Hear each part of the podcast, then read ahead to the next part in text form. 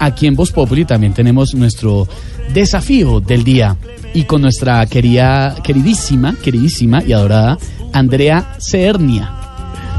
Andrea. Hola, hola, hola, Esteban, un saludo para usted, para Jorge Alfredo, para toda la mesa de trabajo.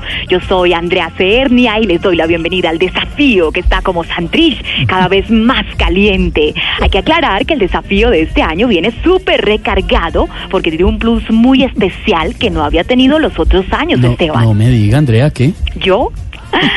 Aunque la verdad quiero decirles que no está tan chévere porque por aquí se lo comen a uno los zancudos. Con razón la pobre Margarita Rosa estaba tan flaca.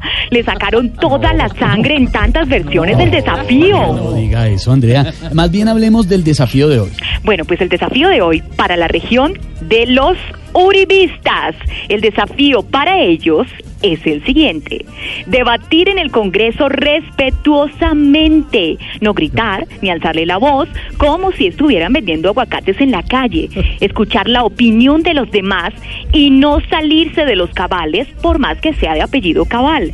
¿Será que pueden lograrlo, uribistas? Usted es un bandido, diga que lo que que decir de mí. Uy. Y aquí me duele.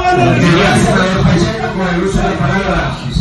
Historia cuál es. Gracias, señor presidente. No, usted no le tengo miedo.